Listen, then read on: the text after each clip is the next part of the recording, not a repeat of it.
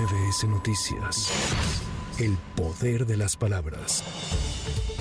La Cámara de Diputados aprobó con 419 votos a favor y 23 abstenciones la reforma en materia penal y a la Ley Federal de Armas de Fuego y Explosivos que regula y penaliza el uso indebido de drones. La diputada de Morena, Rosángela Peña, manifestó que se están creando tipos penales para sancionar el uso y modificación de drones para cometer delitos con prisión por más de 53 años. El proyecto que será enviado al Senado de la República fue criticado por Movimiento Ciudadano que alertó sobre la ambigüedad y amplitud de las penalizaciones que incluso podrían criminalizar a periodistas.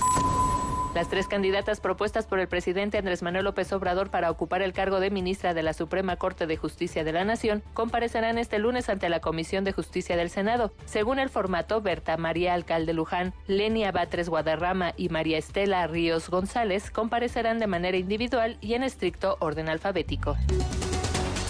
La Fiscalía General de Justicia del Estado de México detuvo a uno de los dos jóvenes que el pasado 18 de noviembre rociaron con gasolina y prendieron fuego a su compañero Cristian Carranza, estudiante de una escuela de mecánica automotriz, ocasionándole quemaduras de segundo y tercer grado. El detenido fue identificado como Oscar N., capturado en el municipio de Texcoco, y sobre quien se había solicitado una orden de aprehensión por el delito de lesiones dolosas.